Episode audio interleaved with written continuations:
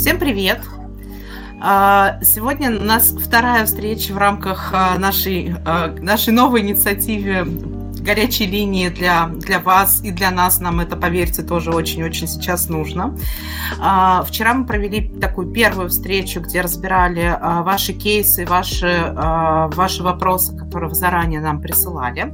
Продолжайте, пожалуйста, это делать, потому что мы будем проводить подобные горячие линии дважды в неделю по понедельникам и четвергам, по крайней мере, такая у нас предварительная договоренность между собой. Возможно, мы ее скорректируем, это будет зависеть зависеть от э, ситуации и от э, как, наличия ваших вопросов и э, потребности с вашей стороны.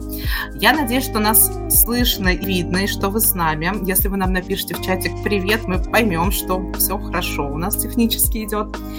Э, и с нами сегодня э, я, меня зовут Оксана Прутьянова, я в компании New HR отвечаю за поиск аналитиков и дата-сайтистов, и со мной вместе Катя Веселкина, которая возглавляет в New HR практику э, найма в IT. А, и вчера привет. да, привет, Паша, я тебя узнаю. А, и э, вчера мы начали разбирать какое-то количество вопросов, которые вы нам прислали чуть заранее. Э, честно скажу, что мы не успели разобрать все, поэтому предложили, э, прям не отходя от кассы, собраться сегодня и пригласить, э, вот в, э, в частности, Женю, обсудить э, ее кейс. Женя, сп- э, спасибо тебе большое, согласилась к нам в прямой эфир выйти и с нами а, поговорить. А остальные вопросы мы попробуем разобрать а, вдвоем с Катей. Вот, а, и сделать это уже вот в таком диалоге, как это было вчера. Ну что, тогда а, давайте посмотрим, а, Жень, на ваш вопрос. Mm-hmm. Вот сейчас он появится сейчас... на экране. Да, мы выводим его на экран. Я предлагаю, Женя, озвучить его тоже устно, может быть, там более широко, если это необходимо, чтобы мы понимали контекст. Угу, да. Всем всех приветствую. Спасибо большое, что позвали меня. Рада начать утро с такой компании. А, я отучилась на курсах HR скиллбокса. Вот сейчас потихонечку учусь рекрутменту. Поняла, что надо быстренько себе заполнять все свои пробелы. Тренинги в основном прохожу разные. Вот. И очень хочу на стажировку, либо, либо уже в штат, может быть, женом вот. Но все опирается в то, что у меня нет такового прикладного опыта. Вот. Ну, он есть, но он в рамках моей предыдущей сферы, и он как бы вообще другой. Именно по подбору и адаптации персонала. Вот. Но зато у меня есть софт-скиллы. Если погуглить софт-скиллы, это прям вот как будто бы я. Вот. Ну, в наше время софты начинают играть не менее важную роль, чем харды, поэтому mm-hmm. здесь уж надо расчехлять весь свой стратегический запас умений. Особенно, если речь идет, да, про стажировку, так что я думаю, мы сейчас можем как раз про это поговорить поподробнее. А, Жень, можно на «ты», да? Да, конечно, Подскажи, пожалуйста, а, если говорить, ну, курсы, давай чуть-чуть контекста просто, чтобы мы понимали. Курсы HR — это, ну, что-то общее, я имею в виду, это какие-то генералистские, что за курс вообще? Да, это HR-менеджер с нуля, там нам, нам рассказывали, как составлять профиль вакансий, там, ну, там было там много очень всего. Вот, откровенно говоря, немножко по поверхности скорее, но там про какие расширения есть для автоматизации процесса найма, mm-hmm. э, там про там как организовать всякие бенефиты. Ну, это такое, это когда ты такой, все тебе рассказали, а ты такой, выбирай дальше, и там уже как-то утончайся. Вот. И ты решила углубиться в рекрутмент, я так понимаю. Потому что, да, изначально я хотела, вот моя мечта была в идеале там, не знаю, там, вдохновлять, наполнять энергией, и вот это все, э, там, не знаю, обучать, брать, ну, как я это видела в идеале, что я приду в компанию, меня значит, назначат HR, но тем, который будет там брать за ручку, водить, показывать, вот тут у нас сидит директор, вот тебе ручка нашей, с логотипом нашей компании, давай, вот, смотреть, чтобы человек классно вливался, следить, чтобы ему было комфортно, вот, я прям очень хотела этим заниматься, но, да, прям без опыта, без опыта сложно попасть, ну, понятно. Мы все так вот. пришли в HR, я тоже помню это желание. Ручка. И, и я поняла, что все так себе, когда я пришла на собеседование, и мне женщина на меня смотрит, ну, я ей все рассказала, она на меня такая смотрит, говорит, тебе нужно нанимать персонал для Бургер Кинга. В основном те, кто будет раздавать листовки. Как ты их собираешься вдохновлять? И я такая понимаю, что я так расстроилась. Ну, меня не взяли, потому что сказали, ты не под... Прости, конечно, для этой работы ты не подходишь. Потому что ты, наоборот, ну, как бы ты другая. Все, меня отшили, я такая думаю, все, меня даже сюда не взяли. Вот. Поунывала, и такая думаю, нет, надо как-то другой путь искать. Вот. Ну и потому что, честно говоря, Почему рекрутмент? Потому что я насмотрелась интервью людей, которые делают приложения, которые, прости господи, меняют мир. Это было за месяц до того, как вот сейчас происходит, я поняла, что это классно, когда люди делают всякие расширения приложений, которые меняют мир. И если я смогу стать частью этого, да, там, не знаю, там, приложение по поиску какого-нибудь чего-нибудь классного. Или, например, э, я просто посмотрела основателя ИПАМ в основном интервью, он там рассказывал про цифровую Беларусь, и я подумала, ничего себе, это же можно стать частью этого, это же, это же целая вселенная, вот. Как-то так. Круто. Да, вообще такие штуки очень вдохновляют, да, когда рассказывают примеры и кейсы, ты прям хочешь быть причастным к чему-то такому. Я так понимаю, IT-рекрутмент все-таки. Да, в денежных реалиях я думаю, что лучше вот как-то вот как-то вот смещаться уже. Хватит уже мечтать про ручку и вдохновление, надо как-то более да, я, я как раз просто про это сказ... хотела сказать. IT-рекрутмент, он ведь, ну, он очень специфичен, и он очень сильно отличается от остального рекрутмента, и здесь очень большую часть времени, особенно на первых порах, ты вообще далеко не вдохновляешь людей, даже не общаешься с ними, ты сидишь просто на сайтах и пытаешься бесконечное количество времени потратить на поиск того единственного, и, в общем, это не совсем про, про коммуникацию в том виде, в котором обычно представляют себе рекрутерские позиции, когда в них идут. Это прям четко нужно осознавать на старте. Mm-hmm. Это то, что точно тебя будут спрашивать, если ты будешь ходить на собеседование а, в процессе вот выяснения твоей мотивации. К этому прям нужно точно быть готовым. Да, я, я, это я уже осознала. Скажи, наверное, а пробовала... Наверное, еще, сейчас сказать, можно да. я добавлю, что, а, наверное, здесь к коммуникации хочется добавить, что IT-рекрутмент, как никакой другой, мне кажется, такая игра в долгую, это про такие, зачастую про долгие коммуникации, особенно uh-huh. если мы говорим про вакансии, а, ну, там, синер уровня и выше, да, потому что, ну, зачастую приходится кандидатов очень-очень долго как это, водить за ручку, знакомиться, а, и даже за рамками того, что вы обсуждаете какой-то проект или вакансию. То есть здесь прям вот очень важно быть в такой профессиональной тусовке вот, mm-hmm. и уметь терпеть и играть в долгую. Это правда. Я когда пришла в IT-рекрутмент, у меня уже был достаточно большой продолжительный опыт в рекрутменте в других сферах, в FMCG. Mm-hmm. А, полгода у меня не было ни одного закрытия. я просто сидела и писала письма и пыталась понять, почему, что я делаю не так, что происходит. Так что это действительно это правда. Здесь нужно ну, достаточно долго работать в начале. Это, в общем, как, как зачетка, которая потом работает uh-huh. на тебя. Вот при, примерно плюс-минус такой же смысл нас в профессии. Да, нарабатывать вот вокруг себя комьюнити, э, нарабатывать какую-то собственную базу кандидатскую, да, и постоянно быть с ними на связи, постоянно поддерживать какую-то коммуникацию. И, и лучше, если она будет разнообразной, да, не только угу. про работу. Ну да, я пока я все, я играю с то есть, ну так получилось, что там все тестировщики по четвергам в Dungeons and Dragons. Вот. Но их там мало, к сожалению, чтобы начать их как-то хватать. Вот. Но я слушаю, сижу, такая, слушаю их разговоры, такая, угу, думаю, понятно, они там что-то бесконечно обсуждают. Я такая, угу, надо прийти домой, погуглить, что это такое. Мне же интересно. Вот. Ну, это, кстати, очень хороший заход, да, это прям такой важный скилл для рекрутера находить ребят там, где не очевидно. Скажи, а ты, э, ну, собственно, запрос, если я правильно понимаю, как войти в отрасль вот с минимальным опытом, да? Да. Ты уже пробовала собеседоваться с кем-то помимо Бургер Кинга, я имею в виду? Конечно, да, я уже пробовала, да. Мне периодически мне говорили, что я классная, но, к сожалению, у меня что им нужен человек с релевантным опытом. Я такая, ну ладно, хотя бы я, я хотя бы классная, уже, уже хоть что-то в этой жизни хорошо. Потому что это... собеседоваться я умею, и все. Ну, это, важно. Это внутри каких-то компаний происходило или агентства в том числе?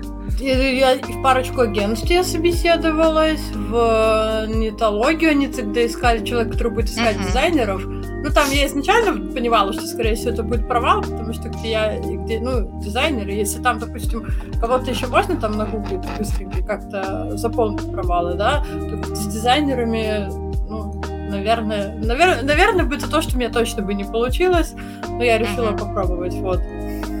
Из uh-huh. компании, Слушайте, я сейчас еще не, не помню. У меня немножко такой произошел. Женя собеседовалась именно на рекрутерской, да, позиции, на рекрутера? Да, да. И на ресерчера? Да. В самокате мне отказали, вот, хотя я такое им классное письмо сопроводительное написала, что за не отказали. Вот. Но они искали э, синьора, поэтому я подумала, ну, надо было думать. Нет, медла они искали. Медла точно.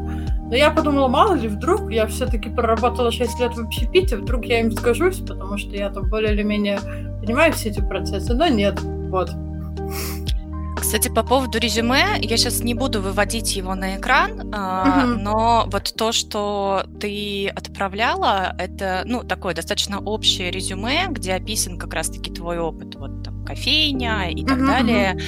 А, ты его и отправляешь а, работодателям или как-то под, под, редактируешь его под конкретную. Ну, у меня еще есть на гиг... Я что-то как-то немножко затупила, когда, видимо, отправляла. У меня еще на гигджопе есть э, резюме, и оно там чуть другое, чуть-чуть отличается. Uh-huh. Uh-huh. Вот. Я Но просто слышу да. про, про, про те курсы, которые ты говоришь, например, uh-huh. и кажется, это то, что сто процентов должно быть подсвечено у тебя в резюме. А, uh-huh. Ну, то есть тебе важно здесь не только обозначить свой опыт, но и каким-то образом показать, что ты готова войти в профессию, и это не просто, там, я не знаю, э, желание пойти там на должность, о которой сейчас все говорят. И uh-huh, вот мы uh-huh. сейчас, например, когда себе нанимаем рекрутеров в команду, мы нанимаем, к слову, джунов, м-м-м, если что имею в виду. А, мы когда нанимаем, для нас э, один из главных критериев вот при найме стажеров, которых нужно там переучивать и учить, и тем более учить с нуля, это то, насколько вообще они понимают, куда они идут. Это вопрос, uh-huh. который мы задаем сразу же там, еще просим написать его в сопроводительном письме. И первый же вопрос, который мы задаем на собеседовании, почему IT-рекрутмент, почему в принципе рекрутмент. И один из ключевых критериев для нас, ну, какого-то правильного и, ну, условно правильного для нас ответа, а, это то, что человек хотя бы посмотрел вообще, про что это. Посмотрел какие-то курсы, э, ну, в смысле, прошел какие-то курсы, uh-huh. почитал какую-то литературу, подписался на каких-то людей, которые, собственно, занимаются рекрутментом, постят какие какие-то статьи, что-то в этом роде. В общем, понимает вообще и специфику рынка, и специфику непосредственно рекрутмента, потому что профессия специфичная. Mm-hmm. И вот эти истории про то, что можно прийти сегодня в рекрутмент, а завтра, там, я не знаю, сидеть на Золотой горе, mm-hmm. а, они отчасти, конечно, могут быть оправданы, но абсолютно точно не про завтра и абсолютно точно нелегко. Не, не это прям потом и кровью. И здесь ну, нужно к этому быть готовым, поэтому э, это точно то, что должно быть у тебя подсвечено в собеседовании и в сопроводительном письме прям максимально. Угу. Сейчас я... Ну, то есть демонстрировать такую, такой уровень осознанности, да, почему тебе это интересно. Слушайте, я поняла, что все не так просто, когда я начала там читать истории всяких рекрутеров, они пишут, что у них там опыт 9 лет, 10 лет, ну, там, например, берешь какого-нибудь тестера, он такой, а, я так три года отработал, вот я четвертый работаю, у меня все хорошо, а рекрутер такой, я вот 9 лет работаю, 10 лет, там, не знаю, там, я там с 22 лет своих там пошел. Я в рекрутмент пришла в 2007 году. Вот. Да, я, я вот перед вами Вот, видите, и ты такой думаешь, так, 9 лет, боже мой, еще 9 лет, что ж делать-то, вот. Да, я подписана просто еще на Ольгу Чумакину, которая для скиллкапа писала микрокурс. Я его тоже проходила, чтобы меня хлебом не кормить, да, что-нибудь чему-нибудь поучиться бесконечно. Такой думаешь, так, вот сейчас еще вот это выучу, и точно, и точно все будет хорошо. Вот, нет, вот, вот тут еще надо. Вот. Да, я спешу. Вот это, это все то, что должно быть в твоем резюме. Э, это отчасти, наверное, даже важнее, чем твой предыдущий опыт работы, хотя опыт работы, ну, я бы тоже оставляла. То есть тот факт, что ты работала, у тебя такие достаточно подходящие должности в целом с точки зрения вот, ну, каких-то схожих местами софтовых качеств, а, поэтому это, ну, это тоже важно оставлять, но тем не менее, вот главное, что у тебя должно быть подсвечено, uh-huh. скорее всего, даже где-то сверху, знаешь, какой-то summary, который ты пишешь над опытом работы, uh-huh. а, это вот обучение, узнала то-то, курсы прошла такие-то, и там отслеживаю таких-то, таких-то людей. В общем, там все знаю, безумно хочу и все прочее. Это вот твое, твое сопроводительное. Это я где-то гуглила, и там было написано, что типа никому не нужно вот это все ваше, пишите все типа в опыт работы. Все будут читать ваш опыт работы, и поэтому оно выглядит вот так.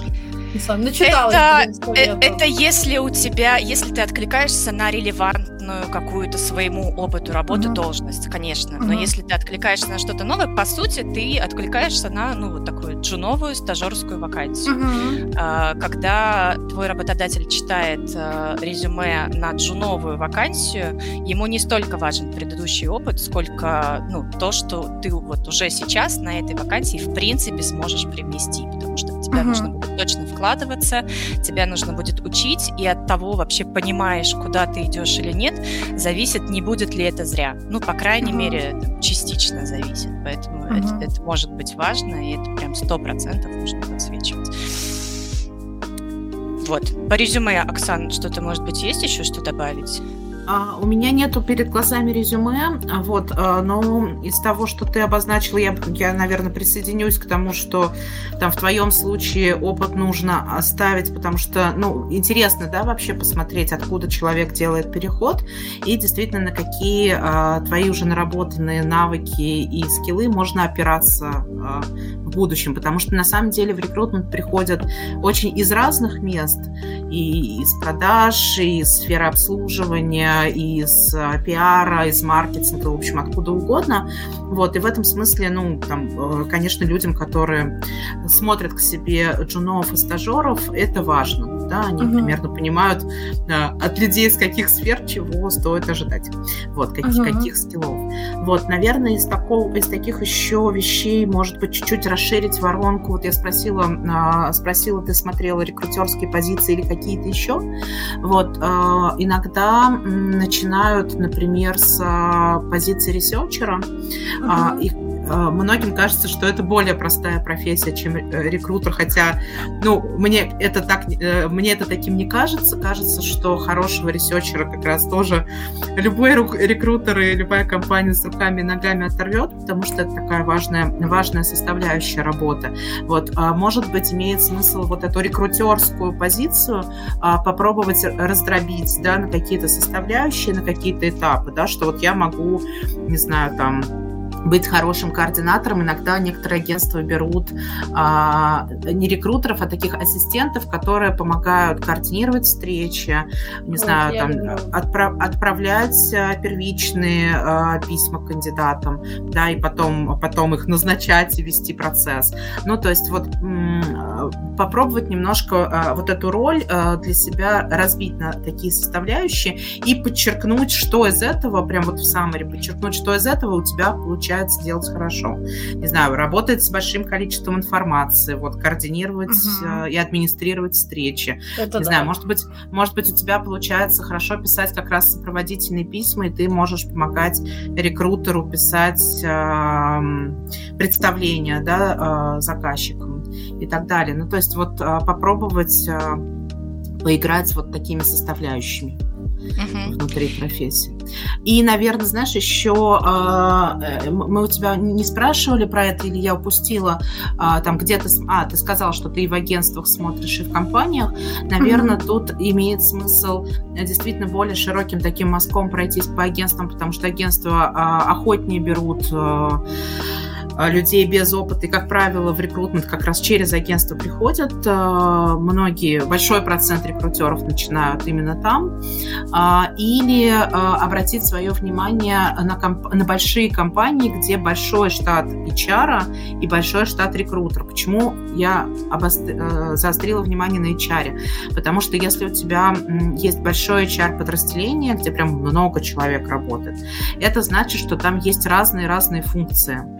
То есть угу. больше спектр э, ну, тех задач, которые ты можешь подхватить, не имея опыта, да. Угу. Там может быть какой-нибудь HR-админ и, ну, в общем, там много, много, правда, может быть, функциональных ролей. И в этом смысле э, компании зачастую ищут просто хорошего, толкового человека без каких-то прокачанных скиллов и уже, ну, там, отталкиваясь от человека, подбирают под него задачи. Вот такой еще вариант бывает. Сюда же вот. в больших компаниях, прости, пожалуйста, Оксана, просто угу. пока далеко не ушли, да. есть, ну, собственно, понятие там стажировок как раз-таки благодаря тому, что они большие, у них есть ресурс обучать, потому что все-таки угу. если в штате там один-два рекрутера и на них висят 40-50 вакансий, то не всегда это просто бывает возможно, вот именно брать человека на обучение. Чаще всего все-таки угу. хотят... Им просто некогда, да. Им да, готовые специалисты. В крупных это ну, сильно проще. А, это чуть-чуть попроще, и все-таки там э, вот такое обучение поставлено на некий, некий поток, да, они умеют, у них есть инструменты, как они это делают, и есть практика, mm-hmm. да, успешная. Вот. А у тебя э, за счет этого сложится, ну, такое более объемное понимание, а что вообще в HR, какие направления есть, mm-hmm. и, может быть, на самом деле э, там интересно что-то еще, да, не только рекрутмент, как ты говорила про элемент адаптации, да, встретить, а, не знаю, показать, где что находится, со всеми познакомить, а, не знаю, рассказать про какие-то внутренние инструменты и так далее. Это тоже, ну, важная часть работы, которую нужно делать. Вот, мы да, ничего в агентствах не этого мало, к сожалению. А, в ну агентство, ну, агентство тоже затачивают под, под определенные штуки, да, но агентство это хорошее хороший, э, хорошая ступень для начала, да, когда ты вот очень быстро понимаешь, как работают разные бизнесы, благодаря тому, что в агентстве, как правило, портфель состоит из э, разных клиентов и разных вакансий. Вот у тебя есть э, быстро возможность прокачать вот это вот понимание, вообще кругозор, да, как бизнес устроен, какие есть роли внутри бизнеса, как выстраиваются коммуникации, что принято, что не принято. Вот, и быстро прокачать какие-то коммуникационные штуки. И, угу. и, кстати говоря, отрастить переговорную позицию, если ее нет, потому что как раз в агентстве прям приходится много, а, много вести переговоров. Угу. Я вот. хочу э, вывести в тему вопрос Никиты Попова. Он... Да, я вот тоже хотела на него обратить внимание. Еще я хотела, знаешь, у Жени спросить, вероятно, это есть в резюме, но мы не спросили, есть ли у Жени английский.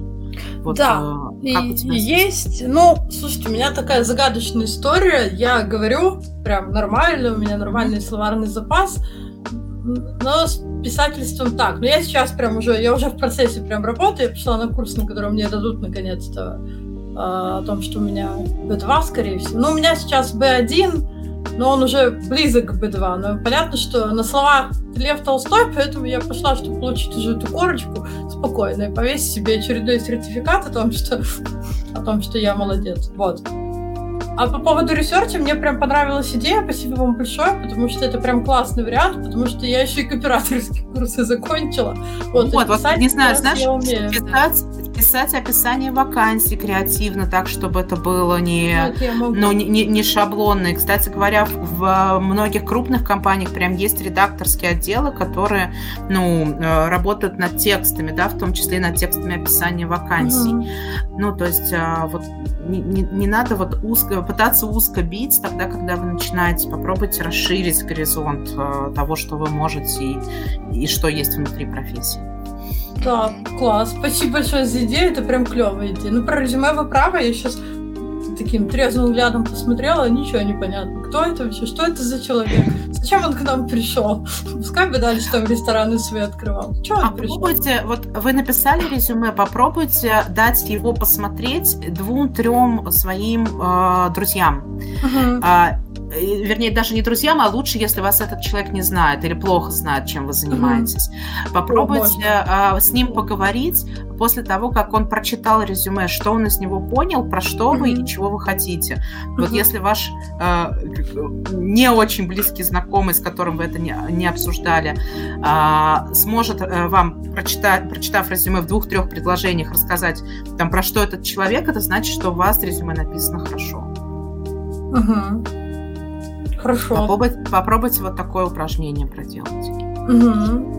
Я озвучу вопрос Никиты для тех, кто нас слушает. А, у разрабов есть пэт-проекты как вариант набора опыта, пока не работал над реальным проектом. У HR что-то такое есть.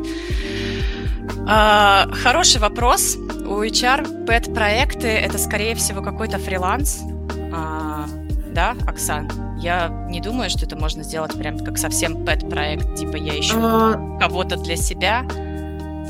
Да, это скорее фриланс или скорее какие-то консультации, ну, то есть какие-то разовые разовые вещи, которые вы можете делать. А, но обычно это просто все произрастает из какого-то комьюнити, да, который вокруг тебя есть, из твоего, там, до твоего круга, до твоего нетворка, а там запросы могут быть разные, но опять-таки это зависит от вашего уровня. Если вы только начинаете, ну, вряд ли, да, вряд ли вы Можно... такие заказы будете получать? И заказы сложно получать, и, скорее всего, ну, во-первых, конкуренция во фриланс-рекрутменте очень большая, и, будучи человеком совершенно без опыта, а, вряд ли можно будет там достичь какого-то результата в этом смысле. Просто тренироваться искать, а, ну, это примерно то же самое, как просто тренироваться искать без запроса. Ну, в общем, у HR здесь чуть-чуть посложнее отвечает. Вообще, как в любом... Вообще, как в любом деле, очень важно учиться в правильных местах у правильных людей, да, чтобы у вас в самом начале э, формировалась система, как вот эта профессия устроена, как она работает, какие там лучшие практики. Uh-huh. Поэтому лучше все-таки на начальных этапах карьеры э, учиться, ну, и если у вас есть такой выбор, э, делать этот выбор в сторону э, компаний, где уже есть хорошая практика э, рекрутерская, где вы посмотрели на людей, с которыми вам нужно будет э, работать, работать и посмотрели на их экспертизу, да, потому что, ну, это как в хорошем вузе учиться, да, можно закончить институт и ничего из него не вынести, а можно учиться в хорошем системообразующем ваш мозг профессиональный э, месте, да, вот э, Поэтому, когда вы варитесь сам с собой внутри вашего одного проекта, у вас есть большой шанс научить себя делать неправильно. Да, вот. да. Мне я... кажется, в фрилансе еще такая проблема, что ты тратишь x2 времени. Типа сначала ты, окей, ты ищешь какого-то человека, потом же тебе нужно найти еще команду, куда ты там его отдашь. И пока ты это делаешь, его же могут перехантить. Те, в фрилансе обычно наоборот. А, наоборот? Сначала, конечно, сначала ищешь запрос, и под запрос ищешь человека. Ну, хотя в IT, конечно, рекрутменте бывает по-всякому, но все-таки, ну, изначально без запроса искать человека. Не-не, бывают, Катя, агентства, чья... Это у нас бизнес-модель, когда мы Которые ищем, от вот. кандидатов отталкиваются. Да, ну, в принципе, да. Бывают такие агентства, которые, наоборот, э, у которых заказчик – это человек, который ищет себе работу.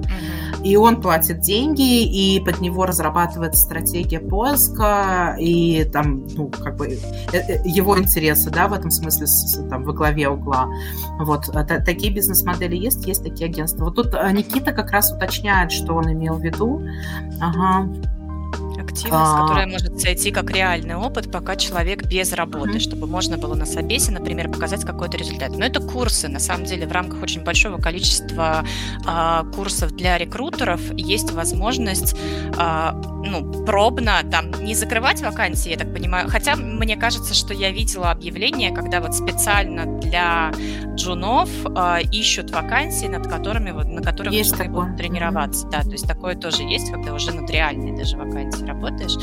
То есть такое есть, это просто не в формате вот именно пэт, когда ты что-то делаешь для себя, как это делают э, разработчики, это в формате просто какой-то заказного рекрутмента, просто из разных источников. У меня сейчас родилась такая идея, Жень, возможно, вам стоит еще посмотреть, обратить внимание на тех на курсы, которые учат да, людей разным вещам, и у них э, очень часто есть программы по трудоустройству. Uh-huh. Я не знаю, может быть, они там наоборот берут из скиллованных рекрутеров, которые работают с выпускниками, А, то есть что они делают? Они, а, у них тоже есть дашборд с вакансиями, то есть они партнерятся с крупными компаниями, где, а, которые присылают им вакансии. На, другом, на другой стороне у них есть какое-то количество выпускников, которым они помогают оформить резюме, координируют их встречи внутри компании, не знаю, а, может быть, там помогают как-то процесс коммуникации наладить, да. В общем, мне кажется, а, тут надо, конечно, у коллег из, из теха спросить, как у них это устроено, но у них как раз может быть а, как раз требование к, ну, скиллам рекрутерским, да, вот в оценке, например, кандидатов чуть ниже, но зато больше вот такой менеджерской работы. Возможно, вам стоит на, на вот таки, такого рода работу обратить внимание сейчас. Угу, вот это, кстати, интересная идея, потому что с менеджерами, с такими скиллами все вроде бы хорошо. Ну да, да, то есть там кажется вот больше такой работы, которая за кадром остается, вот, но которая очень важная и а, ну довольно процесс, это такой operations, а, вот. Но мне так кажется, я на самом деле небольшой эксперт, как-то никогда не работала внутри таких проектов, но а, вот э, прям сходите, попробуйте пообщаться с коллегами из Эдтеха, uh-huh. где есть стажировки. В смысле, где есть, извините, трудоустройство для выпускников. Угу. Какая должна быть связка. Хорошо. Ну что, еще какие-то вопросы, Жень, у вас к нам? У нас вот как раз полчасика ушло на... Вроде, мне кажется, вы мне прям вообще от, открыли прям целый мир. Мне кажется, у меня есть над чем подумать, честно говоря, теперь. И все это надо мне сейчас структурировать в своей голове. Вот. Не, пока вопросы... Вы на все ответили. Я даже ничего толком не... Вы прям уже... Я только подумаю про вопрос, вы мне уже отвечаете. Это круто! Вот. Отлично. Рады, что были полезны в таком случае. Вот, спасибо Если вам что, большое. у тебя есть наши контакты, обращайся. Хорошо. Спасибо вам большое и спасибо. хорошего дня. Я да, тут останусь еще послушаю, что вы дальше будете говорить, мне прям интересно. Так, мне, наверное, камеру, да, надо отключить или выйти, как, что мне? Что мне сделать? Как мы себя... А, мы тебя можем вывести просто вот и... и да, ага. Вот, да, вот, вот так, так тоже можно. Окей, хорошо, поехали дальше. У нас там есть еще пара кейсов, которые мы хотели обсудить. Кажется, что они могут быть такими довольно частотными. А, давай попробуем. Давай начнем с этого вопроса. Угу. Возраст как критерий ограничения для тех, кто хочет uh, сменить на IT. Да, сложный, сложный такой хайповый, хайповый вопрос. А, значит, что хочется сказать про возраст? Сложно, конечно, про это как-то рассуждать, особенно в IT. Значит, э, какие вообще приходят э, на ум мысли, когда мы с такого рода вопросом сталкиваемся? Ну, возраст возрасту рознь, и тут, конечно, надо уточнять, что вы имеете в виду, вам 20 или вам 60. Вот, а, скорее всего, ну, я э, сделаю предположение, что, скорее всего, речь про как раз, ну, э, возрастные ограничения вверху, да? А, да я вижу, да, я просто вижу резюме а, вот, собственно, человека, который это написал. Сейчас mm-hmm. давайте тебе его тоже скину, чтобы ты его тоже видела перед глазами. А, а... Возраст а, 76 год рождения. 76 это 45. А, 40... Да. Помогите а, мне, да. А, да. 45, 45 лет. Нормальный, прекрасный прекрасный возраст. Мне уже самой за 40. Вот. Я тоже как бы присоединюсь к грусти. Значит, вообще, почему такой вопрос а, возник по поводу возраста, особенно в IT? А, давайте немножко такой исторический экскурс сделаем и попробуем разобраться в корне да, этих проблем. IT – это очень молодая отрасль, очень динамично развивающаяся, и поэтому там изначально было много людей, которые э, молодые. Вот. Если вы э, зайдете в, в любые крупные компании айтишные, вы увидите просто там большое количество людей, которые, кажется, вот они как будто бы не на работе, а в ВУЗе где-то находятся. Вот. А, и это прекрасно, на самом деле. Многие из них растут а, внутри компании, растут очень быстро благодаря тому, что проекты быстро развиваются и занимают какие-то менеджерские позиции. А, вокруг себя формируя, формируя людей, нанимая, растя команды, да, расширяя команды свои. И поэтому вокруг вот молод, особенно молодых, молодых менеджеров формируются такие же молодые сотрудники. Вот. А, понятно, почему это так происходит, потому что психологически нам, ну, как мы любим говорить, мы а, а, социальные животные, поэтому нам, конечно, легко общаться с подобными нам, да, по возрасту, по взглядам, там, по, по хобби и по, по увлечениям и так далее.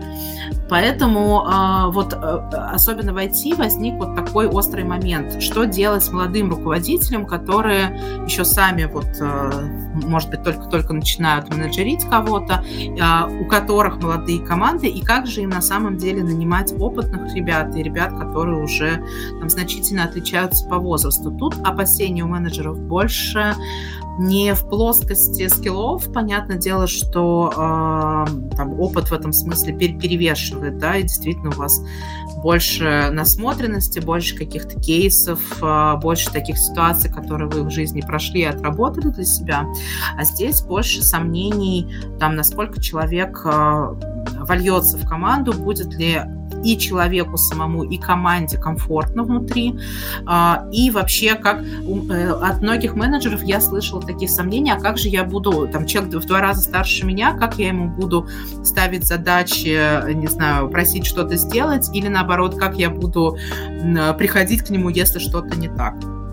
Вот а, поэтому тут такая проблема, кажется, что она а, ну, в, в два конца работает, да, да то есть молодым менеджерам сложно работать с людьми, которые значительно их старше. Прям это такая психологическая особенность, и с этим довольно, кажется, успешно и уже начали справляться коучи, которые подтягивают вот скиллы менеджерские, да, people менеджерские у молодых и быстро Э, менеджеров, которые быстро, да, довольно продвинулись. Вот. С другой стороны, э, у вас, как у человека, который оказался в компании, который гораздо в команде, которая гораздо моложе вас, тоже могут быть проблемы вот такой, ну, совместимости, да, то есть там ребята куда-то вместе ходят, не знаю, в бар, ну вот в допандемийную эпоху, да, особенно это было видно, куда-то в бар у них какие-то общие интересы, а у меня, не знаю, семья, дети, и мне домой нужно. И в этом смысле возникает вот такая такой психологический дискомфорт. Вот. Поэтому вот э, лучше понимая эти проблемы, можно как раз ну, выстраивать вот эту стратегию и, может быть, какие-то риски а, чуть-чуть заранее обговаривать на, на собеседовании, да, делать упор на, на, на то, какой вы, а, чем вы увлекаетесь, а, как устроена ваша жизнь, там, каким коммуникациям вы готовы и так далее, и так далее. Вот, то есть а, еще, наверное, я добавлю здесь в этом месте, что а, поскольку у нас а, вот эти молодые менеджеры, которые какое-то время назад заняли вот эти менеджерские позиции, они же тоже растут, и тоже никуда не, как это, не деваются, да, поэтому отрасль встала, и отрасль начинает расти вместе с, а, собственно, с, людьми, которые там работают, взрослеть с этими людьми, поэтому мне кажется, что вот со временем эта проблема вот такого, а, такого разрыва будет все меньше и меньше, ну, она будет сглаживаться просто. Вот, то есть и люди будут э, прокачивать свои э, навыки в управлении командами и коммуникации да, с, с людьми разного возраста, и отрасль сама будет взрослеть. Вот, Катя, может быть, ты меня тут добавишь. Да, тут сложно что-то добавить к, этой речи.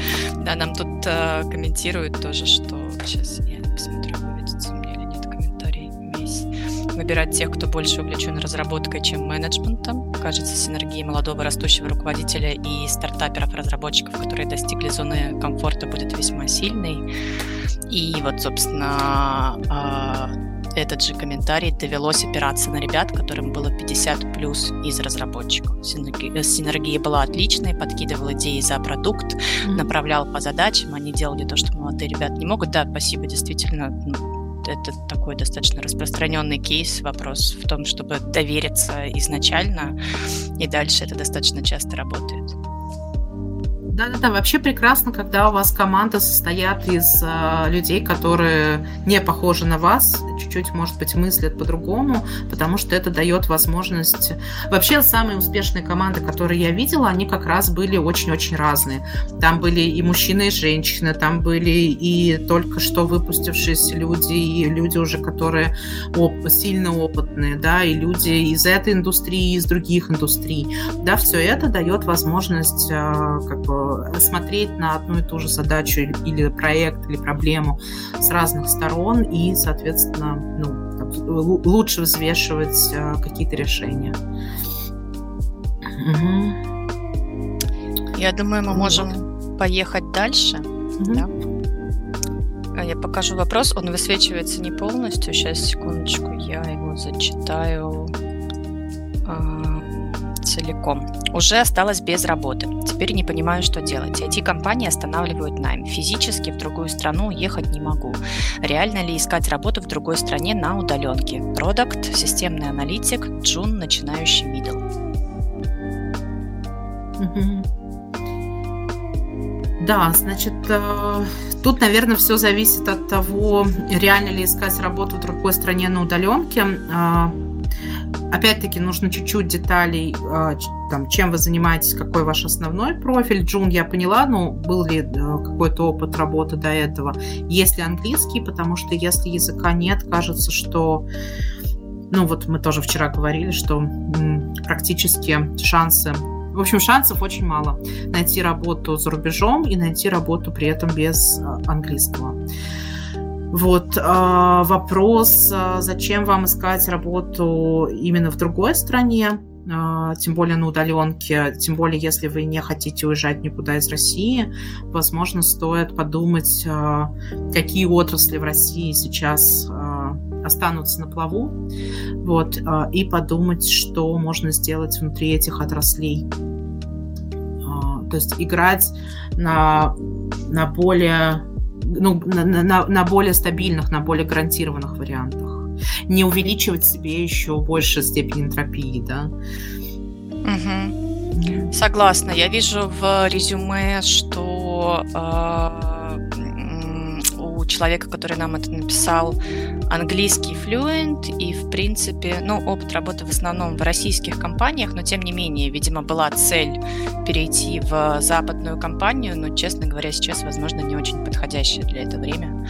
Uh-huh. А, поэтому есть смысл немножечко пересмотреть свои приоритеты, потому что сейчас с западными компаниями все очень тяжело, нестабильно, и, в общем, над этим нужно хорошенечко подумать. Попробуйте использовать свой хороший английский. А если он действительно флюент, попробуйте помогать, может быть, людям, не знаю, попереводить резюме, пописать какие-то письма, проаудировать какие-то тексты. Сейчас а много людей будут искать работу за рубежом. Вот, и нужно будет, может быть, какие-то уроки поподавать. Ну, то есть э, мой призыв, как я и вчера говорила, опирайтесь на ваши э, сильные скиллы, вот, опирайтесь на то, что вы умеете делать хорошо, и попробуйте это монетизировать. Угу. Да, согласна.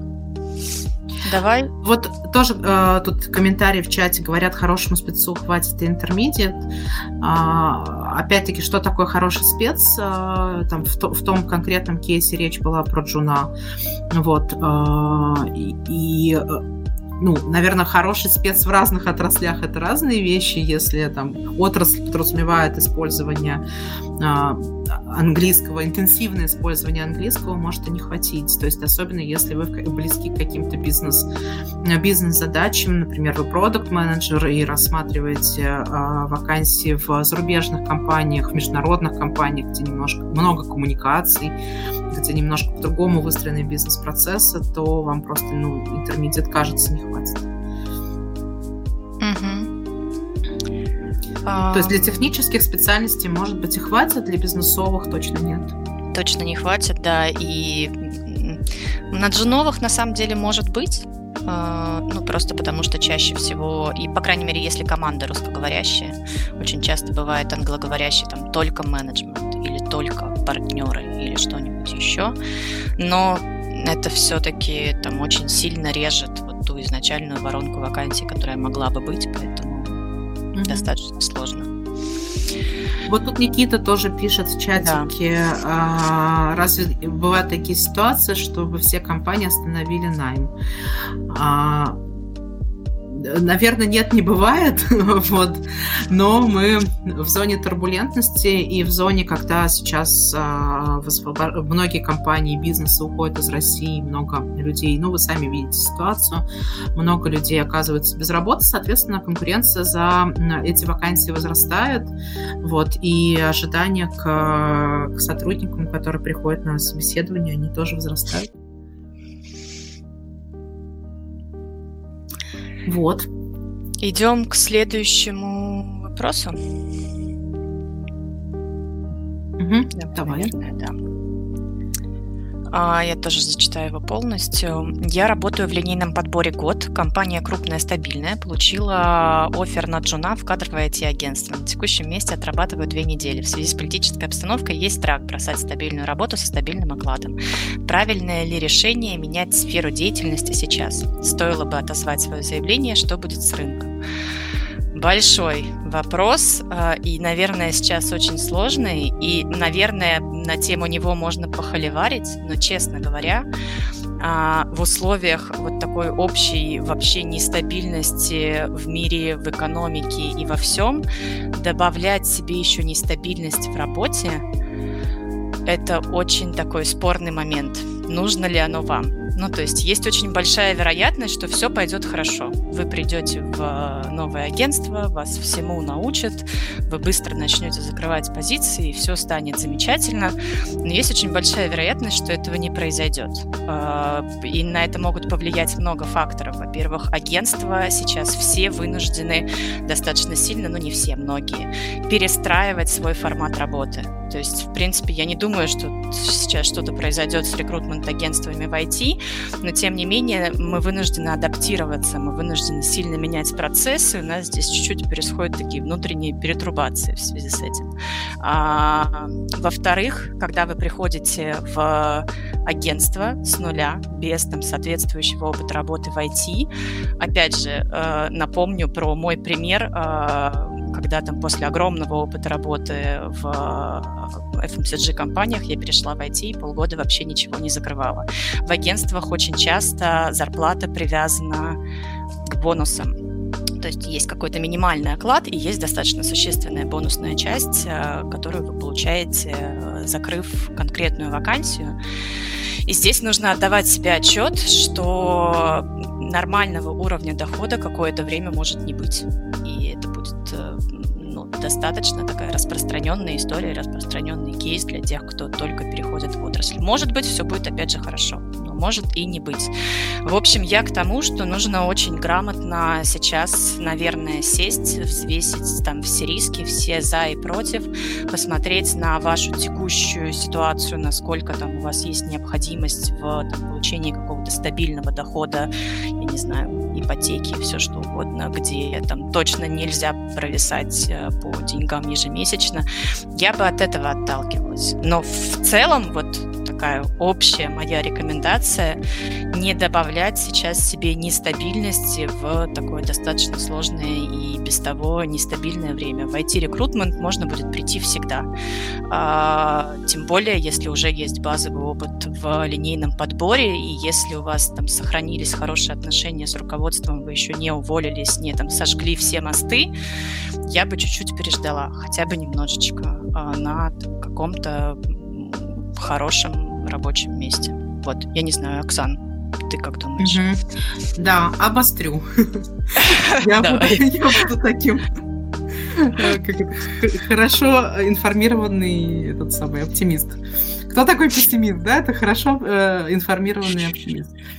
А, значит, а, как устроена работа внутри агентства? И что вообще происходит с агентствами и вообще с любым консалтингом тогда, как, ну, почти с любым консалтингом, не буду за всех хорошо говорить, а, тогда, когда у нас случаются кризисы. А, Грантовые агентства живут за счет компаний, которые через них нанимают э, персонал, как вы понимаете. Э, и э, тогда, когда происходит любой кризис, первое, что начинают делать компании, это урезать э, свои статьи расходов, свои хосты. Э, там, отрезать то, что ну, то, то, чем можно пожертвовать. Поэтому э, все кризисы, которые я переживала в рекрутменте, начинались э, с того, что прекращалась работа с агентствами кого-то на очень короткий срок, как, э, пока компании пере, переструктурируются внутри, оценивают свои риски, считают бюджеты и так далее. У кого-то на длинный срок, а у кого-то навсегда. А, поэтому а, там, первое, что сейчас ощутят на себе кадровые агентства, это а, там, сокращение портфеля проектов, что нужно сделать дальше? Нужно дальше пойти, может быть, вы это уже сделали, пойти к тому кадровому агентству, которое вам сделал офер, и узнать, как у них внутри устроена система мотивации. Значит, а, в некоторых компаниях есть KPI, а, по которым оценивают сотрудников, да, и там премируют и так далее. А, и эти, зачастую эти KPI включают в себя закрытие позиций, да, прям количественно, что ты вот, не знаю, в квартал должен закрывать там, X такое-то количество вакансий. А, теперь вопрос. А, во-первых, будет ли в, в вашем портфеле проектов достаточное количество рабочих вакансий, которые вы можете закрыть? Не просто тех вакансий, которые вам номинально оставила компания, просто чтобы не разрывать, например, отношения. А, иногда так тоже бывает, да, что кадровое агентство продолжает работать, показывать кандидатов, но на самом деле их заказчик уже знает, что он сейчас не будет нанимать. Понятно, да, что я только что сказала? А, значит, оценить, а, оценить, какие вакансии вам дадут в работу, насколько они рабочие, а, что из них может быть закрыто, и что будет с вами лично, если вы в период своего испытательного срока не выполните свой KPI. В некоторых, я знаю, что, не знаю, работает ли сейчас так, я давно не разговаривал с коллегами из кадровых агентств, не знаю, как это сейчас работает. В некоторых компаниях была такая, была такая практика трэш-холдов, так называемых.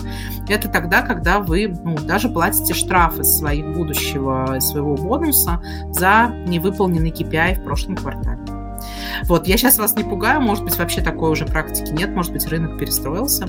Вот, но а, то, что есть а, большой шанс, как как сказала Катя, не выполнит свой KPI, это правда.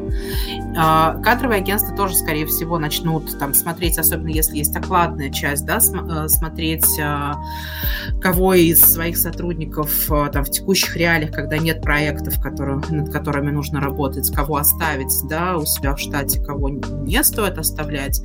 Поэтому вот попробуйте вот эти риски взвесить. То есть первое, узнать, как устроена система мотивации. Второе, узнать, какие клиенты сейчас остались а, может быть, компания специализируется на тех клиентах, которые, наоборот, сейчас будут набирать, да, наоборот, сейчас будут расти.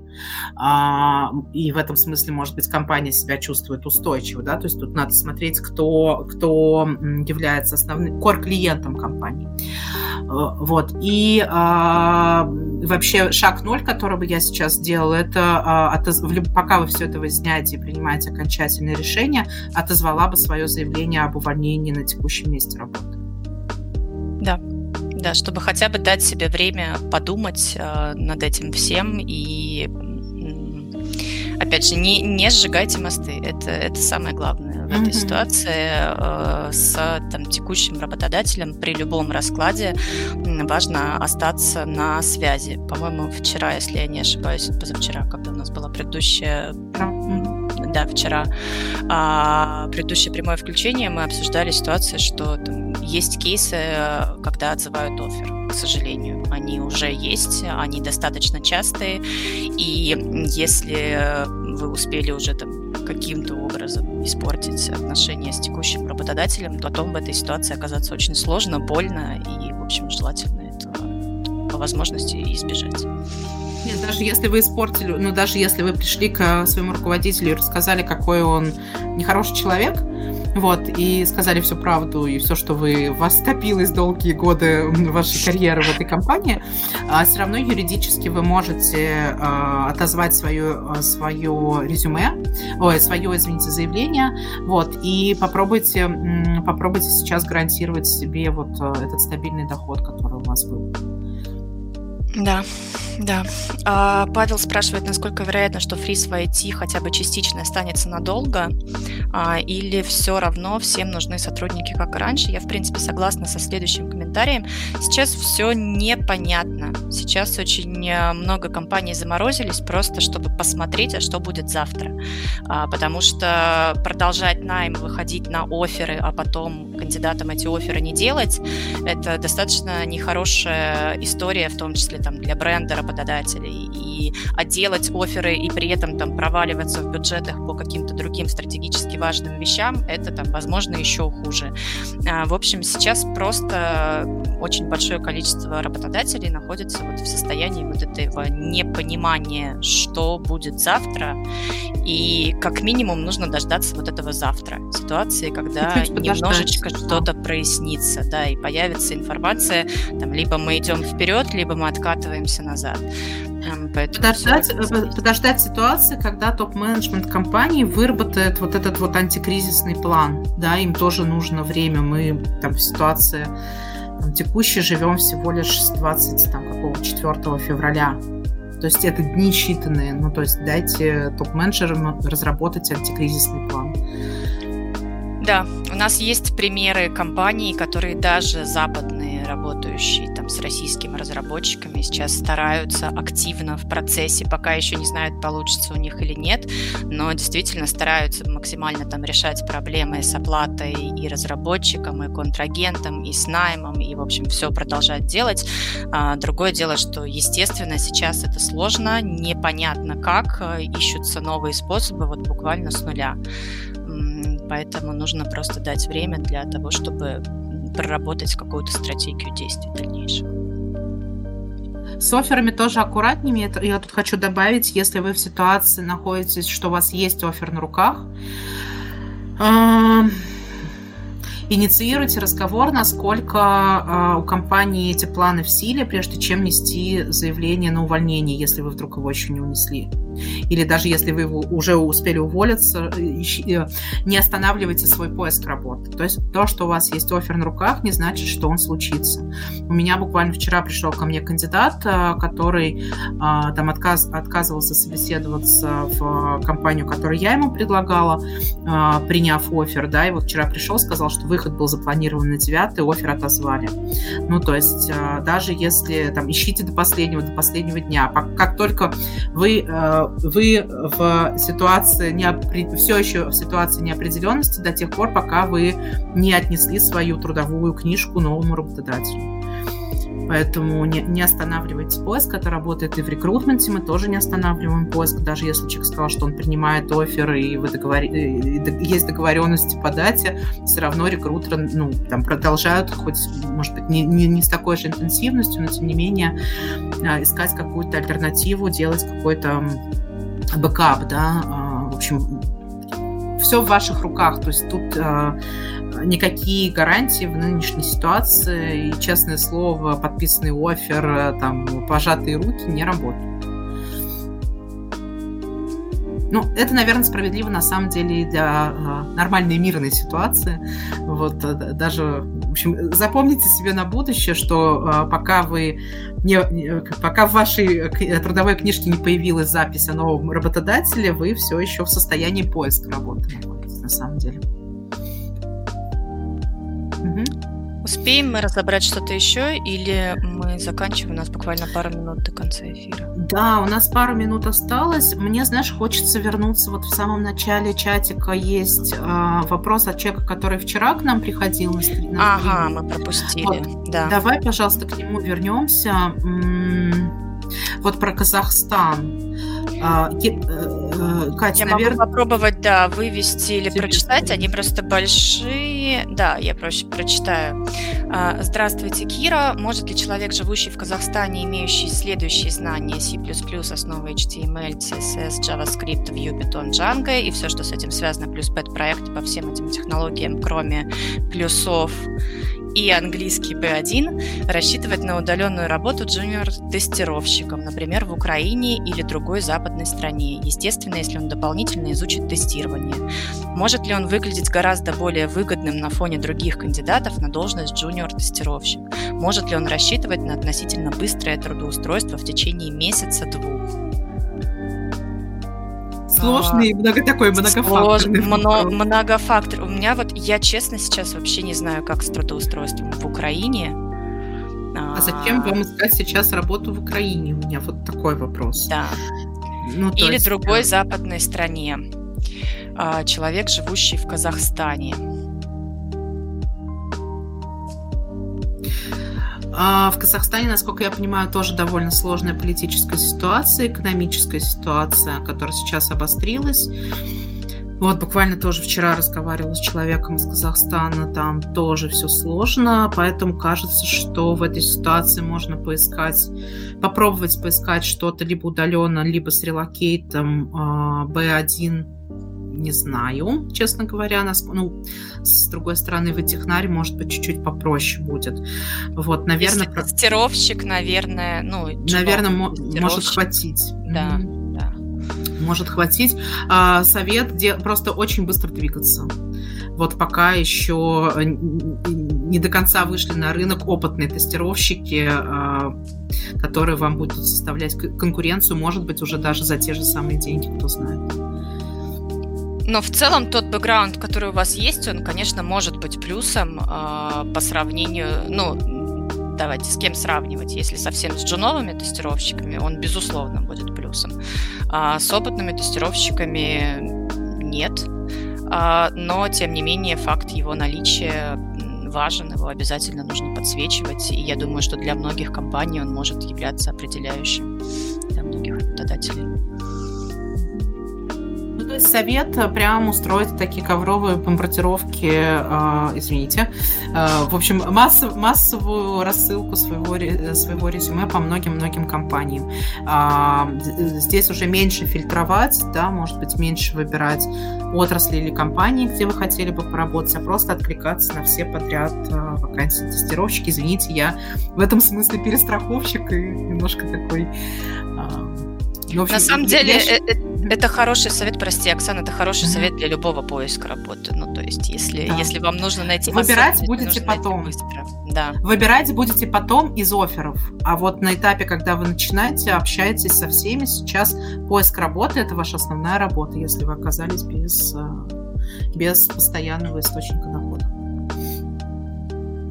Угу. Мне ну кажется, что? мы все вопросы задействовали. Надеюсь, были полезны. Окей, спасибо вам большое. Нам с вами хорошо и очень важно, что вы есть, вы к нам приходите. Вот, мы будем продолжать э, и чуть-чуть попозже сделаем анонс э, следующих встреч. Всем пока-пока. Все будет хорошо, ребята. Всем пока.